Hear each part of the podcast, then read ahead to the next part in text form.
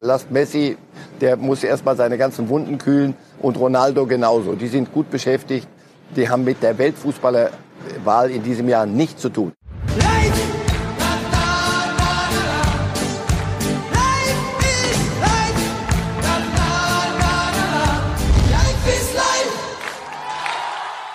Hallo liebe Fußballfreunde, hier spricht Marcel Reif.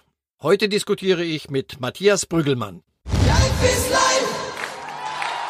Wenn wir da den Ball verlieren gegen Paris, dann geht die Post ab über Mbappé, über Neymar. Das heißt, die individuelle Qualität ist enorm bei Paris. Wenn die eine Chance haben, dann knallt's meistens. Dann knallt's meistens, ja. Der Titan stimmt uns alle ein auf ein Wochenende, wie wir es lieben. Champions League Finale mit deutscher Beteiligung. Wir mussten sieben Jahre darauf warten, damals das großartige Duell zwischen Bayern und Dortmund im Wembley Stadion. Jetzt spielt Bayern München am Sonntag um 21 Uhr gegen Paris um den Henkelpott, um das Ding, wie Oliver Kahn es damals genannt hat, als er selbst 2001 damals noch als Torwart des FC Bayern Champions League Sieger wurde. Wir wollen reden jetzt bei Reifes Live mit dem Mann, der natürlich immer dabei ist als einziger und der vielen Fußballfans etwas voraus hat, denn er ist dort, wo viele jetzt gerne wären. Er ist in Lissabon und ich freue mich hier auf Marcel Reif.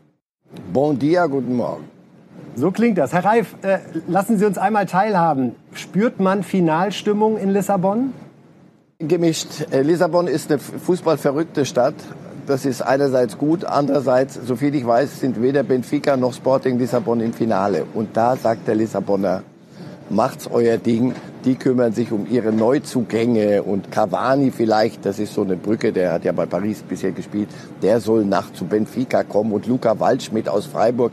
Also das ehrlicherweise interessiert die, die Lissabonner selbst mehr als, als das Champions League Finale. Aber wenn man sich mit Touristen unterhält, Deutsche, auch viele Franzosen sind, sind in Lissabon, dann merkt man das schon. Und, und man selber ist ja entsprechend gestimmt. Herr Reif, Sie haben so viele große Finals äh, kommentiert, selbst im Stadion erlebt. Jetzt ist das auch für Sie äh, eine ungewöhnliche Woche, keine Zuschauer, die Champions League an einem Ort die ganze Zeit. Was sind so Ihre Gedanken gerade rund um dieses Turnier und wie ist die Vorfreude vor einem Finale, bei dem letztendlich nur ein paar hundert im Stadion sitzen werden? Naja, aber es spielen schon zwei wunderbare Mannschaften gegeneinander. Insofern, wenn ich es schaffe, wieder mich, mich zu, nicht über, ich werde ja live kommentieren. Das ist ja was anderes, als wenn man hinterher drüber spricht. Aber wenn ich es kommentiere und mich fokussieren kann auf das, was auf diesem Rechteck da passiert, dann geht's. Aber natürlich fehlen die, fehlen die Zuschauer. Das, dieses Finale hätte eine ganz andere Bühne verdient. Aber ich habe, ich sage das schon seit Monaten. Ich habe während des Lockdowns danach habe ich mir vorgenommen, nur über die Dinge mir Gedanken zu machen, die ich ändern kann oder die zu ändern wären. Das ist einfach alternativlos, es geht nicht anders. Es ist schade drum, dieses Turnier nur in K.O.-Form, so Turnierform zu, zu, zu Ende zu spielen, hatte was. Ja, das ist ein zusätzlicher Kick. Karl-Heinz Rummenigge fand das ja durchaus so attraktiv, dass man das als Modell für die Zukunft eventuell nehmen könnte. Nun ja, das wären sechs Spiele weniger, die Rückspiele im Viertelfinale und im Halbfinale. Das Fernsehen zahlt eine Menge Geld. Ich frage mich, ob die das so toll fänden, wenn, das, wenn diese Spiele wegfallen. Also es ist eine Mischung aus vielem. Am Ende wird es Fußball sein und der war bisher hier äh, in Lissabon in diesen zwei, knappen zwei Wochen äh, großartig zum Teil. Absolut. Äh, nicht nur das 8-2 der Bayern gegen Barcelona, sondern wir haben wirklich tolle Spiele gesehen. Interessanterweise noch keins, das in die Verlängerung ging. Für unsere Zuschauer der Hinweis, Marcel Reif kommentiert im Schweizer Fernsehen. Wer ihn also am Sonntagabend äh, beim ZDF, Sky oder The Zone vergeblich sucht, das der Hintergrund. Deswegen sind Sie da und jetzt sprechen Sie hier bei uns ausschließlich. Und wir wollen anfangen mit dem ersten Thema. Wir hangeln uns ein bisschen an den Duellen entlang. Und natürlich sind die Namen Flick und Tuchel zwei, die hier eine ganz besondere Rolle spielen. Und um da ins Thema zu kommen, wollen wir uns mal anhören, was der Trainerausbilder Erich Rutemöller zu sagen hat, der nämlich beide auf der Schulbank hatte. Ich muss ein bisschen lachen, weil ich sehe, beobachte ihn ja auch. Und dann muss ich auch schmunzeln zumindest. Nee, das ist nicht der Thomas Tuchel, den ich gekannt habe. Er war äh, sehr orientiert, was sich da abspielt, aber so diese Emotionen, Gut, die kann man im Lehrgang auch nicht so zeigen, aber die wurden auch nie deutlich. In der Zeit hätte ich nicht geglaubt, dass er so schnell diesen Weg zum Top-Trainer im höchsten professionellen Bereich hätte. Ja, Rute Möller spricht von Akademikerstatus, den er damals bei Tuchel gesehen hat und muss lachen beim Sprechen, weil er sagt, wenn ich den jetzt da erlebe mit den Emotionen an der Seitenlinie, das ist nicht der Mann, der damals bei mir saß. Wie haben Sie die Entwicklung von Tuchel verfolgt? Wann hatten Sie das erste Mal den Eindruck, oh, da kommt möglicherweise ein großer deutscher Trainer auf uns zu? Ja, schon, schon sehr bald auch in Mainz. Also er musste ja äh, regelmäßig in, in richtig fette Fußstapfen treten. Jürgen Klopp, glaube ich, hieß der, hieß der Trainer. Zweimal in Dortmund und vorher schon in Mainz. Äh, man hat seine Präsenz sehr schnell gespürt. Das ist nicht einer, der dann so Teil des, des ganzen Rädchen, sondern der hat schon gesagt, ich drehe das große Rad und die kleinen Räder drehen sich freundlicherweise mit. Also da war der schon soweit. Der, die Mainzer haben den nicht zum Spaß zum Erstligatrainer gemacht, sondern weil sie das selber auch Manager Heidel damals, der, der ein sehr gutes Gespür für diese Dinge hatte. Auf Schalke ging das dann möglicherweise ein bisschen verloren. Der hat, hat gesehen, das ist einer, der kann erste Liga. Und wenn du erste Bundesliga kannst und ein Klüppchen mit großem Respekt wie Mainz 05 dann drin hältst in der Liga, dann zeigst du schon, dass du einer bist, und er hat sich ja auch schon von dann schon draußen geriert. Im Moment muss er ja halblang machen mit seinem gebrochenen Mittelfuß. Da sitzt er auf, der, auf so einer Kiste und kann gar nicht so coachen, wie er sonst coacht. Fragen Sie mal vierte Schiedsrichter, also die, die vierten Offiziellen, was die davon halten in der Regel. Oder ist, ist Ihr Eindruck, dass diese Arbeit mit Neymar und Mappé, was ja auch für Tuchel eine neue Flughöhe war, dass sich das jetzt in beidseitigem Verständnis ein bisschen gefunden hat? Also dass auch ein Neymar, der vielleicht vorher skeptisch war, was kann der, der da nur in Dortmund und Mainz war, aus Neymar-Sicht? Was kann der eigentlich? Hat er die überzeugt? Ich glaube, das ist der Schlüssel für, für den Erfolg von Paris Saint-Germain im Moment. Und zwar beiderseits. Er hat Neymar für sich gewonnen und umgekehrt, ähm, er selber hat auch wahrscheinlich, so, also von außen, aber machen wir mal ein bisschen Küchenpsychologie. Er selber hat auch verstanden, ich muss mich auf so einen Spieler einlassen. Wenn ich, wenn ich Spieler habe wie Mbappé, völlig anderer Typus als, als Neymar, aber die beiden hängen ja zusammen, auch privat hängen die viel. Zumindest auf dem Platz hat man das Gefühl, die beiden sind, sind eine Symbiose. Auf solche Leute muss ich mich einlassen und ich muss auf sie zugehen. Ich kann nicht nur sagen, Training und ansonsten will ich nichts hören und äh, du bleibst natürlich zu Hause und machst das nicht und Disziplin. Da musst du einen, ein grandioses Gespür finden und das hat er offenbar gefunden. Damit hat er Neymar für sich gewonnen. Und Neymar ist ein Ausnahmespieler. Und wenn du so einen hast und den auf deiner Seite hast, und das spürt man, die, ganzen, die, Spiele, die ich hier beobachtet habe, auch sehen dann danach, wie sie miteinander umgehen. Das ist der Schlüssel für mich. Und da hat äh, Tuchel sich auch enorm bewegt. Äh, reden wir über Flick, den Trainer bei Bayern München. Und äh, wir zeigen am Anfang ein Foto, äh, über das viel gesprochen wird in den letzten 48 Stunden, denn es zeigt, die Szene unmittelbar nach dem Abpfiff beim Spiel, wo wir sehen, dass äh, Müller und Goretzka und Kimmich direkt ernsthaft zusammensitzen und schon darüber sprechen, wie wir hinterher erfahren haben, was waren die Fehler, was können wir besser machen. Ähm, hat Flick da mehrere verlängerte Arme auf dem Platz, die ihm auch ein bisschen die Arbeit abnehmen? Also sofort in die Kirche rennen und Kerzen aufstellen, weil du dann weißt, so, das ist der Glücksfall für jeden Trainer. Also nicht die sagen, hey, wir haben doch hier einen super Trainer, der soll uns schon sagen, wie es geht. Wie oft haben wir gehört, wir hatten keinen Plan und nichts. Nein, diese Mannschaft hat einen Plan von diesem Trainer. Und wenn sie Dinge nicht sauber umsetzt, weiß sie das selber. Das sind ja erfahrene Campen, die drei. Trotz des jungen Alters, Goretzka und, und, und Kimmich. Müller ist ein alter Sack, aber lang genug dabei. Aber wenn die sich dann hinsetzen hinterher, dann weiß der Trainer doch, hey, ich muss doch gar nicht lange reden, halt ein großes Videostudium. Die haben das erlitten, die haben gespürt, was sie da an Chancen hergegeben haben. Und wenn du Pech hast, dann steht's 0-2 und dann äh, haben wir eine ganz andere Gemengelage auf einmal gegen Lyon. Du musst den Berg hoch, die, die, die, die Felsen rollen.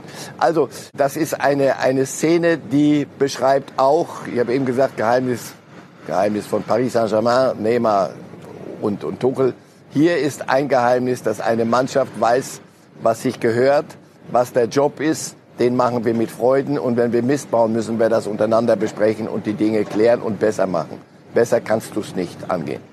Und das hat Hansi Flick mit seiner Art geschafft äh, in den neun Monaten. Man muss sich immer wieder vergegenwärtigen. 1-5 gegen Frankfurt vor knapp neun Monaten und jetzt stehen wir vom Triple. Ja, wir sind gespannt, wie dieses Duell am Sonntag ausgeht. Und natürlich schauen wir ganz besonders auf Robert Lewandowski und Neymar, unser nächstes Pärchen, über das ich gerne mit Ihnen sprechen würde, Herr Reif. Und ähm, wir hören uns mal an, was Hansi Flick gesagt hat über Robert Lewandowski und seine Bedeutung aktuell in der Mannschaft. Für das Trainerteam sehr, sehr wichtig, dass er, dass er mit dabei ist, der Defensive, weil ja, er einfach auch da wichtige Impulse setzt für uns und ähm, äh, wichtige Zeichen setzt und das ist gut und äh, das natürlich, ich sag mal, vom Tor er enorme Gefahr ausstrahlt. Ähm, ja, das ist nicht nur seit dieser Saison bekannt, also er ist einfach für mich der weltbeste Mittelstürmer. Zeichnet das Lewandowski gerade auch gegenüber Neymar besonders aus, dass er für die Mannschaft sehr stark kämpft? Oder erkennen Sie sowas bei Neymar gerade auch schon? So ist es. Das ist die Wandlung des Neymar. Und dann kommen wir wieder zu Lewandowski. Aber die Wandlung des Neymar ist, dass er bis zur letzten Minute den Torhüter anrennt. Wie, wie, wie, wie von der Tarantel gestochen. So habe ich den nie gesehen. Im ersten Spiel noch so gegen Bergamo, die erste Halbzeit, da fand ich, da hat er, wollte er viel zu viel und da war er dann immer mal müde. Aber was er jetzt gegen Leipzig und wieder, wieder mitmacht, so, das ist Neymar, der neue Neymar.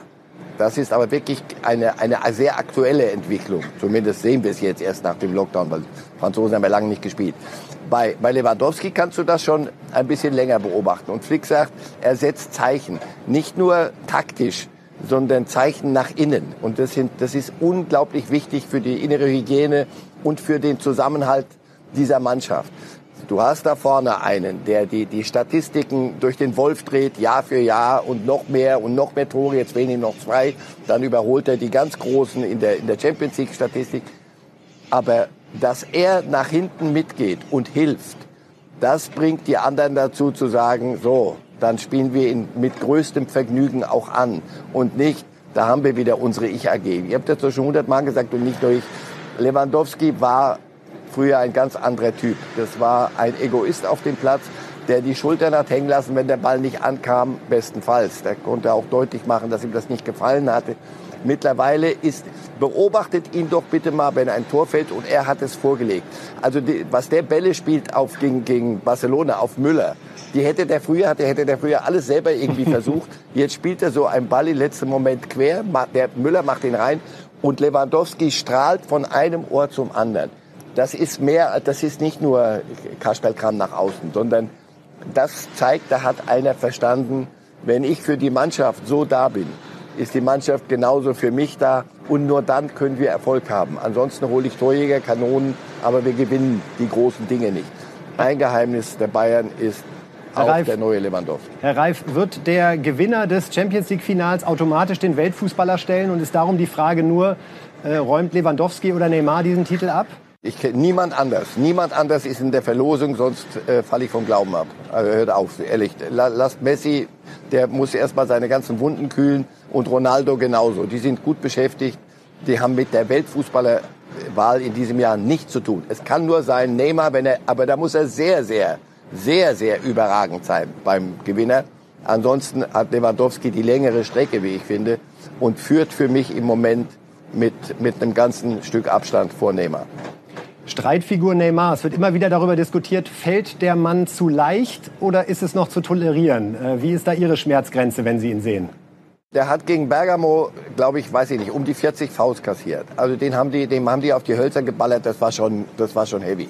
Äh, und nein, ich habe natürlich habe ich das beobachtet. Ich habe den ja 2014 schon seit er angefangen hat auch kommentiert in, in vielen Spielen. Ähm, natürlich hatte der die Fallsucht und und wollte aus jedem Ding ein, eine eine Riesennummer machen. Nein, auch da, der ist erwachsen geworden. Leute, versprecht euch nicht zu viel von den alten Neymar-Schwächen. Die, die werdet ihr nicht finden. Der, der hat sich, der ist erwachsen geworden. Ob mit Tuchels Hilfe oder von sich aus. Der hat in diesem, in diesem Lockdown, der war drei Monate in Brasilien und hat mit dem Privattrainer trainiert wie ein Irrer, sagen die in Paris. Irre. Der ist fit wie, wie nur was. Der musste sich nicht durch die französische Liga wie sagen Sie von sich selber, Bauernliga spielen Woche für Woche. Also der ist enorm fokussiert und der provoziert nicht. Der fällt nicht in der Gegend rum. Das kann sein, dass er noch mal einen alten Rückfall mal kriegt. Aber die Fouls, die er kassiert hat, die haben das, was er daraus danach gemacht hat oder wie er reagiert hat oder reagieren musste, durchaus gerechtfertigt. Das ist nicht mehr der Neymar von vor zwei, drei Jahren noch. Sie haben den Namen Messi gerade selbst genannt, darum äh, sei der kurze Ausflug äh, zum Barca-Star erlaubt. Er hat sich jetzt mit äh, Koman getroffen, dem neuen Trainer von Barcelona. Es hieß hinterher, er habe deutlich gemacht, dass er sich doch sehr mit Abschied beschäftigt. Glauben Sie, dass er Barcelona tatsächlich verlässt in diesem Sommer? Nein, weil er ein ganz anderer Typ ist als Ronaldo. Ronaldo hat gesagt, ich will die Meisterschaften gewinnen in Spanien, in England und in Italien. Messi ist ein Kind des FC Barcelona. Er wird dort bleiben. Da wette ich. Die Wette würde ich halten. Wo soll er hingehen? Und wenn er irgendwo hingeht, sagen alle so, aber ab jetzt bitte sind wir Weltpokalsieger. Das tut er sich nicht an, ist er nicht der Typ für. Der will nur klar machen, Leute, hier muss sich was ändern in diesem Club. Da bin ich, ich bin überzeugt davon, Messi bleibt in Barcelona. Klares Wort äh, zum Schluss dieses Abschnitts, Herr Reif, so kennen wir Sie. Und äh, die nächsten zwei, die wir uns vorknöpfen, sind äh, Gnabry und Mappé. Gerade bei Serge Gnabry, der Mann, der zwei Tore gemacht hat gegen Lyon und mit seiner Einzelaktion äh, ja wirklich entscheidend dazu beigetragen hat, dass das Ganze eine gute Wende äh, nahm. Äh, wir haben bei Bild getitelt Merci Gnabry, wie sich das gehört nach so einem äh, Auftritt. Und da nehmen wir auch als Einstieg einmal den Trainer Hansi Flick und was er über seinen Spieler sagt. Das, das 1-0 war, war absolut herausragend, wie er es, wie es, so, wie er es abgeschlossen hat, aber auch schon, wie er es selbst vorbereitet hat. Und äh, wenn man sehr ja, Entwicklung die letzten Jahre, äh, nicht nur bei, beim FC Bayern, auch in der Nationalmannschaft sieht, dann muss man einfach sagen, dass er, ja, ich sage schon, nahe an einem Weltklasse-Spieler ist. Nahe an einem Weltklasse-Spieler. Ist das die äh, richtige Einschätzung? Und daran angehängt, ist Mappé schon ein Weltklasse-Spieler? Darf, darf jeder für sich ein bisschen äh, relativieren, wo, wo setzt man Weltklasse an. Also Mbappé mit seinem Tempo und mit, mit, der, mit der Tiefe, die der so im Spiel hat, ja, das ist Weltklasse. Da sagen Sie mir sehr viel bessere Außenstürmer als, als ihn. Also das ist schon, ist schon Weltklasse. Gnabry, ich glaube, da muss man Arsene Wenger, dem alten Trainer Fuchs, nochmal einen Kranz binden, einen richtig fetten dass der den in, nach Arsenal, glaube ich, damals geholt hat und was in dem gesehen hat. Das hat dort dann am Ende nicht so super funktioniert, aber dennoch, mal ehrlich, wann haben wir Gnabry richtig auf den Radar bekommen? Und wenn dachten wir immer, ja, der hat England ein bisschen ausgebildet, ja, nicht so schlecht. Und dann holen die Bayern ihn und dann denkst du, oh, na, so. Und jetzt, der entwickelt sich Woche für Woche, hast du den Eindruck, entwickelt er sich weiter. Also ja, wer solche Tore schießt in einem Halbfinale der Champions League, sorry, das sind für mich so Kriterien. Wenn die Musik äh, richtig laut anfängt zu spielen, dann musst du da sein und dann tanzen. Da muss ich sagen, das macht er. Damit ist er für mich sehr wohl nah an Weltklasse. Ob der Vergleich mit Mbappé, der eine lebt von seinem Tempo und Nabri von Dingen, dieses nach innen ziehen und dann abschließen, das macht er ja in der Liga äh, robbenhaft. Also Arjen Robben wird sagen, das hat er sich bei mir abgeguckt. und das ist eigentlich nochmal die Frage. 2017 haben die Bayern ja Gnabry damals aus Bremen geholt, um ihn dann nochmal kurz nach Hoffenheim zu verleihen. Hatten Sie sich damals vorstellen können, 2017, dass dieser Mann tatsächlich die Lücke wird füllen können, die Robben rechts bzw. Ribery links äh, hinterlässt? Oder war das für Sie so ein Einkauf aus der Kategorie, den nehmen wir mal vom Markt, bevor der irgendwo anders in der Bundesliga nachher Furore weitermacht und wir müssen uns ärgern? Oder gab es da echt schon die Perspektive, auf dem Niveau Bayern helfen zu können aus Ihrer Sicht? Gut, dass ich es nicht entscheiden musste, sondern dass damals derjenige, der verantwortlich war, gesagt hat, der macht uns das. Ich hätte gesagt, Gnabry, wie nochmal, wie schreibt man das? Also das R und dann Y. Never ever. Never ever. Ich muss sagen, das ist so eine Entdeckung auf der, auf der internationalen, auf der Weltbühne. Jetzt alles guckt ja her. Das sind ja Weltauswahlen, die gegeneinander spielen. Das ist ja von der Qualität äh, meistens sogar noch besser als ein Finale der WM. Und wer da so reüssiert und dermaßen Ausrufezeichen setzt, also, das ist einer. Gnabry müssen wir nicht zerreden. Das, das ist einer und Hansi Flick sieht das so, Nationalmannschaft. Seien wir froh, dass wir so einen haben wenn, wenn ein Ribéry und ein Robben bei München aufhören. Andere haben den, um, den, den Umbruch nicht geschafft. Nicht Barcelona, nicht Real Madrid. Die Münchner haben zwei solche Spieler gehen lassen, weil es irgendwann an der Zeit ist. Ein Javi Martinez, der große Verdienste hat. Und das alles füllt man dann mit einem Goretzka, einem Gnabry. Respekt, Herr Kollege. Ja, Gnabry ist erst 25 Jahre alt. Das heißt, der deutsche Fußball kann sich da auch, wenn man an die Nationalmannschaft denkt, äh, wirklich noch jetzt auf sechs, sieben großartige Jahre freuen. Äh, Sané, äh, der auch übrigens hier bei unserem Sportbild äh, Sonderheft, was jetzt neu am Start ist, die äh, Titelfigur ist, kommt jetzt bei Bayern noch dazu. Also in Sachen Außenposition ist das Erbe von Robbery wirklich mehr als gesichert. Ich denke, da sind wir uns einig. Absolut. Und dann Kimmich und, und Goretzka im Zentrum, ein Davis auf der, auf der hinten, auf der Außenposition. Alaba werden sie, werden sie erledigen in Kürze. Das Darüber Thema, sprechen wir gleich. So, ja. ein Süle, der ist, glaube ich, auf 24. Also, nein, die Bayern sind super aufgestellt. Und nochmal dicker Strich drunter und Finger gezeigt, was machen sie in Barcelona, was machen sie bei Real Madrid. Nägel kauen und sagen, wir haben es verpasst. Nein, da sind die Bayern weit vorne. Deswegen sind sie genau da am Sonntagabend um 21 Uhr, während die anderen irgendwo im Mittelmeer rumschippern. Gibt es bei Mappé äh, eine besondere Entwicklung, auch seit dem WM-Titel, wo er noch mal einen Schritt gemacht hat? Oder ist das dieses Supertalent, was sich von Anfang an auf wahnsinnig hohem Niveau bewegt hat und wo vielleicht erst in zwei, drei, vier Jahren noch mal spürbar wird, wenn er möglicherweise vorm Tor noch äh, kaltschnäuziger agiert? Was ist da der nächste Entwicklungsschritt bei so einem Megatalent? Auch Neymar hat ein paar Chancen liegen lassen. Also das ist das Einzige, was du den beiden ähm, was sie in Paris ankreiden könnten, ist, aber wenn du im Finale bist, kreidest du so viel nicht an, aber dennoch die Chancenverwertung. Äh, nur der Mbappé hat, ist auch erwachsener geworden. Er ist nicht mehr nur der, wie soll ich sagen, das Einlaufkind für, für Neymar. Also er läuft nicht nur mit dem auf dem Platz, Händchen haltend und darf da darf zu, zu dem großen Neymar aufgucken, sondern im Schatten von Neymar ist er mit, mitgewachsen jetzt. Jetzt ist, hat er auch eine eigene Präsenz Leider gut. Leider gut, leider gut aus Bayern Sicht, was den Sonntag betrifft. Und äh, nicht mehr das Einlaufkind von Neymar. Wunderbar. Wir sprechen jetzt über Bayern-Transfers. Wir können keine Sendung ohne machen, Herr Reif, weil ganz lassen uns die Personalien ja noch nicht los. Und ähm, den einen Namen haben Sie gerade erwähnt. Auch das Leben geht ja weiter. Auch dazu hat sich geäußert äh, der äh, Vorstands, das neue Vorstandsmitglied, formerly known as der Titan, Oliver Kahn. Hier sein Aussage zum Poker rund um Alaba. Wir hören mal rein. Es ist ja auch kein Geheimnis, dass wir als Club alles versuchen, um, um David äh, hier bei uns zu halten. Und David selber weiß natürlich auch, was er gerade, auch jetzt gerade in diesen Zeiten, was er da am, am FC Bayern München hat. Also im Moment äh, sehe ich das eigentlich sehr, sehr, sehr, sehr optimistisch, dass wir da äh, ihn beim FC Bayern München halten können.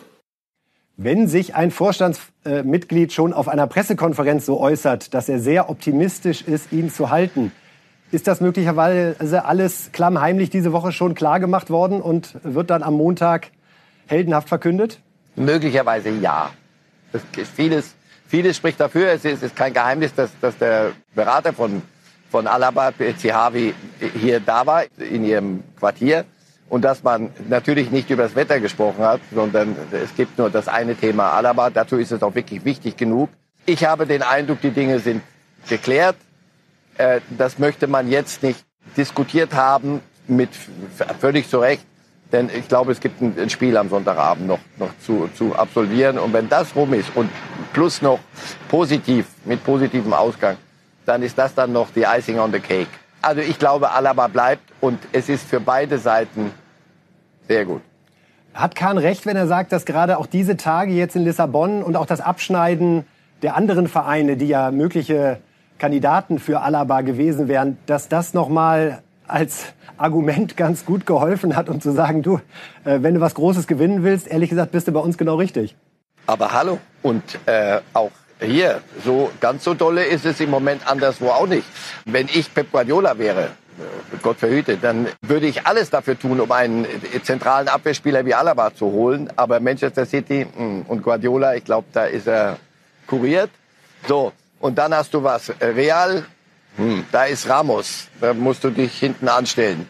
Und eine Mannschaft, die den Umbruch noch nicht hingekriegt hat. Barcelona, da hast du ein, ein Wrack, das auf Grund gelaufen ist. Das musst du jetzt, muss jetzt völlig neu gebastelt werden. Und bei Bayern bist du möglicherweise jetzt schon, machen wir es nicht abhängig vom Ergebnis, das wäre Unsinn. Bist du im Champions League Finale, spielst eine Saison 1A, hast eine Position, die du dir mal, du wolltest ein Stückchen weiter vorne, aber jedenfalls nicht mehr außen nur Zulieferer sein für die anderen, für Ribéry. Jahrelang, ich habe mal gesagt, Butler, riesen Ärger gekriegt, Rassismus und was weiß ich, vergiss es. Nein, aber er hat, doch, er hat wunderbar die Bälle nach vorne geschleppt. Ribéry hat sich freundlich bedankt und dann ging es rund. Jetzt hat er eine so zentrale Position, wird von allen geschätzt. Die Mannschaft schätzt ihn. Er hat Einfluss aufs Spiel. Er ist in einem Club, der sich ihn leisten kann. Und zwar auf, auch längerfristig und nicht nächste Woche sich fragen muss, wo kriegen wir die, die, diese Multimillionen doch nochmal gerechtfertigt, außer mit Luftbuchungen. Also es, es gibt so furchtbar wenig Argumente dagegen, dass ich mir es nicht vorstellen kann. Erstaunliche Entwicklung, äh, darüber sollten wir noch mal sprechen. Jerome Boateng. Vor einem Jahr äh, war er in Ungnade gefallen beim FC Bayern. Uli Hoeneß hat äh, wörtlich gesagt, er wäre ganz gut beraten, sich jetzt einen neuen Club zu suchen. Er hat sich auch ein, zwei Dinge geleistet, äh, seine Lustlosigkeit über, und Unzufriedenheit über die Situation sehr deutlich dokumentiert nach außen. Dann ist er irgendwie wieder reingerutscht durch die Verletzung von äh, Süle natürlich, auch Hernandez, der noch nicht äh, funktionierte und sich dann verletzte und liefert ja wirklich sowohl leistungsmäßig als auch charakterlich Unglaubliches ab, finde ich, in dieser Saison. Und plötzlich muss man darüber diskutieren, kriegt er sogar einen neuen Vertrag? Was glauben Sie?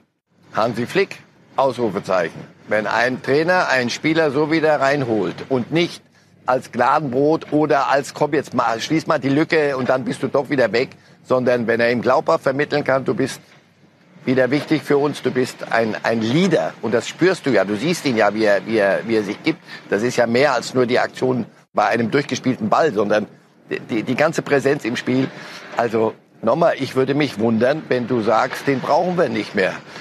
Du musst allerdings ihm klar machen können, und ich glaube, da ist er intelligent genug, er ist natürlich verletzungsanfälliger. Natürlich muss er mal nach der Halbzeit raus. Wenn der, er selber aber sagt, Leute, das ist mir zu viel. Ich merke, ich kann auf dem Niveau nicht mehr Woche für Woche das liefern. Ihr wollt zu viel von mir. Das kann ja auch passieren, dass er sagt, ich habe jetzt alles noch mal gegeben, aber jetzt lasse ich mal los und tschüss. Dann ist das seine Entscheidung. Aber von den Bayern aus zu sagen, den brauchen wir nicht, alter Falter, da müsstest du aber schon noch, noch sehr viel besser sein, als ich dachte. Nein, nein, nein. Das, das, ich glaube, dass sich da wieder was gefunden hat. Und das liegt sehr, sehr an diesem Trainer und auch an dem Spieler, der den Schuss gehört hat und weiß, um was es geht. Letzten zehn Sekunden zu Thiago. Konnte er Werbung machen bei diesem Champions League Turnier? Für sich selbst? Braucht er nicht Werbung? Er braucht keine Werbung zu machen. Der ist längst beim FC Liverpool. Alles klar. Manchmal kann man alles auch einfach in einem Satz sagen. Äh, da ist der Sechs-Minuten-Slot fast überflüssig. Äh, klare Ansage zu äh, Thiago. Und zum Abschluss ein wunderbares Diskussionsthema. Wo ist diese Bayern-Mannschaft historisch einzuordnen? Und da, finde ich, kam eine überraschende Vorlage, ausgerechnet vom Torwart von Manuel Neuer, der ja selber das bisher einzige Triple 2013 gewonnen hat. Und auch das hören wir uns einmal an, Manuel Neuer zu dem Thema. Der Unterschied, glaube ich, zu 2013 ist einfach, dass wir in der Breite besser aufgestellt sind. Wir haben damals mit weniger eingesetzten Spielern äh, die Champions League-Saison zu Ende gespielt, sage ich mal, und auch, auch gewonnen. Und jetzt haben wir einfach eine Klasse von Spielern. Äh, das äh, betrifft nicht nur den 18er-Kader, sondern darüber auch hinaus. Und äh, das ist einfach fantastisch, was für eine Mannschaft wir haben. Manuel Neuer sagt, die Bayern sind breiter aufgestellt. Damit meint er sicherlich nicht nur den Oberkörper von Leon Goretzka, sondern äh, die gesamte äh, Kaderzustellung. Ist das auch Ihr Eindruck? Sind, ist diese Mannschaft, bewusst Mannschaft, nicht erste Elf, ist diese Mannschaft besser als 2013? Ach, das ist, das ist schwer. Ich, diese Quervergleiche, wie, wie hätte diese Mannschaft damals gewirkt, wie hätte die, damals, die Mannschaft von damals heute performt. Lass es uns doch einfach sagen, die Mannschaft, so wie sie jetzt ist, ist eine echte Mannschaft. Sie hat klasse Einzelspieler, Individualisten, die aber als Mannschaft funktionieren. Das macht sie doch so stark. Das, das muss Paris erst noch mal hinkriegen äh, am Sonntagabend. Also, dass die Neymars und, und Mbappés und äh, die Marias zwar längst auf die Mannschaft, auch auf ihre eigene zugegangen sind, aber dennoch gibt es da ein Leistungsgefälle größer, finde ich, als es das bei den Bayern hat. Von Neuer bis vorne hin zu Lewandowski. Das ist eine Mannschaft mit dem, was auch noch von der Bank nachkommen kann. Ein Coman einwechseln können, ein Hernandez einwechseln können, ein Süle. Das müsste Paris mir erstmal vormachen. Aber wenn die erste Elf von denen funktioniert, wird schwer. Ist, ja, ist aber auch Finale. Aber für mich haben die Bayern da ganz klar die Nase vorn. Herr Reif, ich lasse Sie noch nicht ganz raus aus unserem schönen historischen Vergleich. Sie haben ja gerade versucht, wieder den Blick auf Sonntag zu lenken. Aber einfach noch mal zwei, drei Fakten dazu. Also die Bayern haben die letzten 20 Pflichtspiele gewonnen. Äh, Hansi Flick hat in 35 Spielen nur zweimal verloren. Sie haben alle Champions League-Spiele gewonnen in dieser Saison. Falls Sie das tatsächlich schaffen sollten am Sonntag, dann wäre das der erste Durchmarsch in der äh, Champions League-Historie. Also wirklich was, äh, wie ich finde, ja einzigartiges. Ich würde Ihren Blick gerne noch einmal weiten auf 1974. Das war die Mannschaft, die Meister wurde und den Europapokal der Landesmeister gewonnen hat und im Prinzip ja auch Weltmeister wurde. Also äh, ich denke, wenn man sich eine Saison rausgreifen kann aus dieser 70er-Ära, dann war es die. Was ist da jetzt so Ihr Gefühl? Sagen Sie mal ehrlich. Wer ist die Nummer eins? 70er Jahre, 2013 oder heute? Werden Sie mich dazu kriegen. Ich fand Alfredo Di Stefano ein super Fußballspieler. Ich fand Pelé toll. Ich fand Maradona toll. Jeder zu seiner Zeit. Nein, um so weit zu kommen jetzt und der Durchmarsch, wenn Sie alle, die müssen ja alle Spiele gewinnen, wenn Sie den Pott holen wollen, ist, den werde ich auch kommentieren und ich werde auch alle Statistiken runterbeten, weil sich das auch so gehört. Und dennoch, am Ende zählt nur, dass du das Ding hochhältst. Und um das hochhalten zu können, musst du einen Weg gegangen sein. Und zwar nicht Glück. Da waren, sagen Sie mir, wo Sie, ja, Sie hatten Anfangsglück in den ersten Minuten gegen Barcelona, auch, auch jetzt gegen Lyon aber daraus dann was machen. Diese Mannschaft ist klasse. Und ich glaube, die alten Herren von damals, Sepp Meier, würden sagen, es macht Spaß, denen zuzugucken. Dann guckt euch mal Spiele von damals an. Es ist unfair. Wie, wenn die so trainiert hätten wie heute, hätten die auch ein anderes Tempo gespielt damals. Und dennoch, es macht Spaß, sich hin und wieder mal anzugucken, wie die gekickt haben. Man entwertet, wie ich finde, Größen, wenn man immer wieder nur sagt, wer ist jetzt die Spur heute besser, wie es damals war. Zumal mir, nochmal, mir fehlen die Parameter, um das mathematisch so sauber hinzukriegen, wie ihr das so gern macht mit euren Ranglisten. wer hat von den Spielern, die, ich versuch's noch mal ein bisschen durch die Hintertür, wer hat von den Spielern, die 2013 beim Triple dabei waren und jetzt auch die Chance hat, das Ding zum zweiten Mal zu gewinnen? Müller, Alaba, Neuer ist dabei. Wer hat da von Ihnen, Boateng, noch mal die größte Entwicklung seitdem gemacht? David Alaba war doch damals so wie, wie nee, noch nicht mal so am Anfang so groß wie, wie jetzt Alfonso Davis. Jetzt, der ist ja durchgestartet. Bei Alaba dachtest du, ja, brav, ein kleiner Österreicher.